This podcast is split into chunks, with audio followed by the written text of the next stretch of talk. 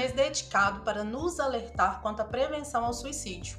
É importante falarmos dos cuidados relacionados à nossa saúde mental e de todos os fatores do dia a dia que podem afetá-la. No episódio de hoje, vamos falar sobre como os problemas financeiros podem nos afetar emocionalmente e a importância da educação financeira nesse processo. Bem-vindo e bem-vinda ao podcast Vamos Falar de Bem-Estar? Eu sou Michele Turci, enfermeira da Estelante Saúde, e estou aqui com André Barreto para falar sobre algumas estratégias que auxiliam no cuidado da nossa saúde mental. Seja bem-vindo, André. Olá, Michele. Olá a todos que nos escutam. Muito obrigado por estar aqui com vocês, batendo papo sobre um assunto tão importante. Meu nome é André Barreto, sou fundador e CEO da N2, uma plataforma que vai além do conteúdo e oferece orientação financeira para as pessoas. Espero poder contribuir bastante com é, esse tema que é realmente muito importante: saúde financeira e prevenção à saúde mental. Segundo o Ministério da Saúde, o suicídio no Brasil é a quarta causa de morte entre jovens e adultos. E de acordo com a OMS, é a segunda causa de morte dentro desse mesmo grupo é muito importante a gente identificar quais são as causas que levam as pessoas ao suicídio, a cometer esse ato. E de acordo com estudos que são realizados desde o século XVIII por psicanalistas e psiquiatras, é, as causas que podem levar uma pessoa a terminar né, com a sua própria vida são causas sociais, emocionais, né? E dentro, essas, dentro, dentro dessas causas sociais está a situação econômica da sociedade, ou seja, problemas financeiros também levam as pessoas a cometer suicídio. Então estamos aqui, né, com a importante presença do André para que ele possa nos ajudar, né? É importantíssimo nós termos ferramentas, tanto ajuda profissional clínica, médicos, enfermeiros, psicólogos, psiquiatras, né, que a gente procure essa ajuda emocional mas também é importante esse suporte, né, de ajuda financeira, como organizar as minhas finanças e o André está aqui com a gente para nos ajudar nisso. Obrigado, Michele. Vamos lá, gente, esse assunto é tão importante, né, e afeta tantas pessoas aqui da nossa da nossa sociedade, muitas pessoas, né, com endividamento, com várias contas para pagar. E, e como é que a gente se relaciona com isso, né? é, existe uma certa dificuldade das pessoas se relacionarem com o seu dinheiro e isso acaba afetando, como a Michelle mesmo falou, é, uma série de aspectos da sua saúde, inclusive a saúde mental, trazendo a depressão, né, é, é, e, e atrapalhando, inclusive, seu dia a dia, seu trabalho, seus estudos. Então, é muito importante que a gente comece a ter um olhar diferente sobre as nossas finanças uma relação diferente sobre as nossas finanças. Então, se você de repente está passando por um momento de estresse, está passando por um momento desse é, é, é, mais sensível, existem formas da gente conseguir trabalhar, pelo menos essa parte financeira, para que ela não seja um grande vilão do seu, do seu estado emocional é, num dado momento. Tá? Existem maneiras da gente poder estar tá atuando juntos para você poder aliviar isso. Isso não significa se, por exemplo, uma pessoa está endividada ou muito endividada, que ela tem que deixar de estar endividada de um dia para o outro. Isso não acontece, nada disso acontece. E muitas vezes é, o que acaba afetando essa, essa depressão, esse estado emocional, é justamente a pressão que a própria pessoa coloca em si mesmo pelo estado financeiro ou pela forma como é que ela se relaciona com o dinheiro naquele momento. Outros fatores de causa é muitas vezes a relação que essa pessoa tem dentro da própria casa, dentro da própria família. Existe uma pressão da, da, na própria casa, ou muitas vezes na própria sociedade, de status que a pessoa quer manter e ela quer é, se sustentar em cima daquilo, que acabam agravando esse sentimento e essa pressão psicológica do dia a dia. Então, a gente tem que, na verdade, mudar a nossa relação com o dinheiro. Eu vou tentar aqui trazer algumas dicas é, rápidas, só para vocês poderem já dar um primeiro passo. Quem aí está de repente mais é, é, apertado de grana, não sabe como dar um primeiro passo. O primeiro passo que eu daria é você olhar no espelho e entender que você já sabe se planejar, você já sabe se organizar.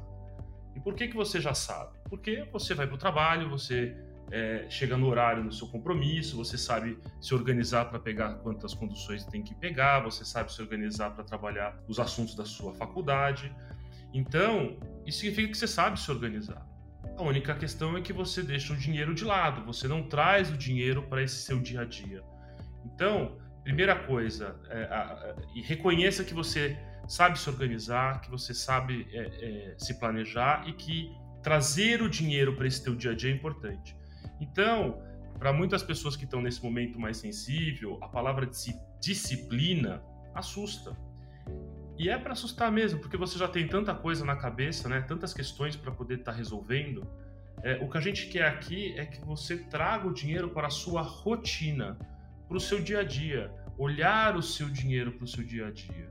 Na hora que você começa a mudar essa sua relação, a sua pressão em frente à situação financeira já começa a mudar. Você já começa a aliviar. Então essa é a primeira dica, você é, olhar e mudar a sua forma de como você encara esse problema da sua relação com o dinheiro. Não é uma coisa impossível, não é uma coisa para poucos, é para todo mundo e você já está muito próximo de conseguir é, lidar com isso. Um segundo passo que é muito importante é a gente tirar da cabeça as informações.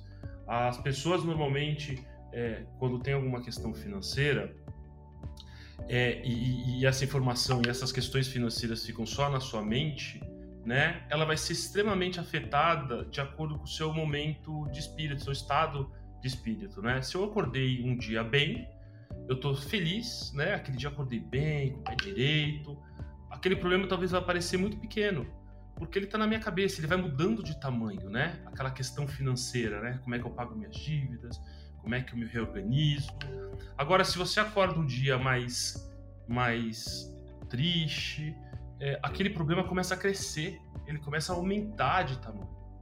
Então, é muito importante que a gente tire da cabeça e coloque num papel. Não precisa de planilha, não precisa. É simplesmente um caderno com algumas linhas, algumas colunas e você escreva sobre a sua questão financeira. Organize seus gastos despesas num papel.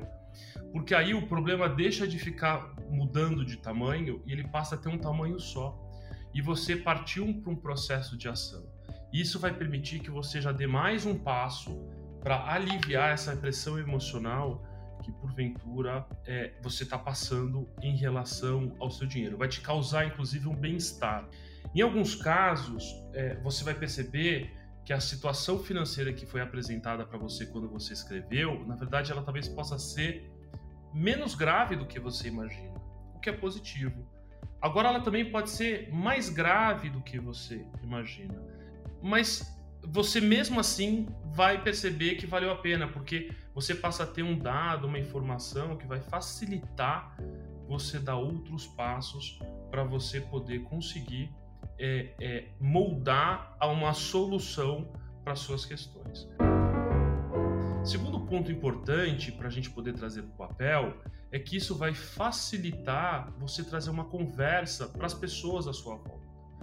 Decidir questões financeiras sozinho ou sozinha torna o problema ainda mais difícil. Então, é sempre importante você ter alguém para conversar, alguém para poder mostrar um outro olhar. De preferência, alguém mais técnico, alguém com mais é, conhecimento sobre a área financeira. Mas, mesmo que não tenha, é importante você dividir. Sustentar numa casa algumas questões financeiras sozinho, ou alguns pensamentos financeiros sozinho, é muito, muito difícil. Então, na hora que você tira da cabeça, coloca num papel, fica mais fácil, inclusive, para você poder pedir ajuda, para você poder conversar. Como a Michelle comentou, pedir ajuda é o, principal ato, né? É o principal passagem de você entender que não está sozinho, não está sozinho e que você pode realmente encontrar um caminho para você poder se, se reorganizar e se ajudar financeiramente. Então, acho que esses são três pontos bastante importantes que eu queria é, é, deixar aqui que é você pode se organizar, ele não pode ser complicado e ele não é para você se tornar um, uma pessoa é, usar isso como uma disciplina. Na verdade, ele tem que ser tão fácil tão simples que ele entre na sua rotina. Coloca um selo, por exemplo, no espelho do seu banheiro, lembrando você de quanto você pode gastar, lembrando você de quanto é, é, você ainda tem é, no banco ou qual é o seu objetivo de guardar dinheiro, né? Traga isso, essas informações para o seu dia a dia, né? Coloca um, um, um selinho atrás do seu celular. Isso são formas de você trabalhar a sua mente com relação ao dinheiro para trazer ele para o seu dia a dia. Depois, coloque num papel, tire da cabeça, faça num caderno um, um fluxo dos seus gastos, né? Quanto você gasta, quanto você você ganha, quanto você ganha líquido e saiba essa diferença. É importantíssimo você saber quanto você ganha e quanto você gasta e a relação disso. Se você conseguir trazer para a semana, melhor ainda. E por fim, é, trabalhe essa sua questão financeira junto da sua família, junto com alguém que você confia. Não tente trabalhar sozinho, porque essa, essa jornada solo ela torna ela mais dificultosa, é, ela tira a possibilidade de referências para sua tomada de decisão. Então, vá sempre acompanhado, porque acompanhado você vai mais longe.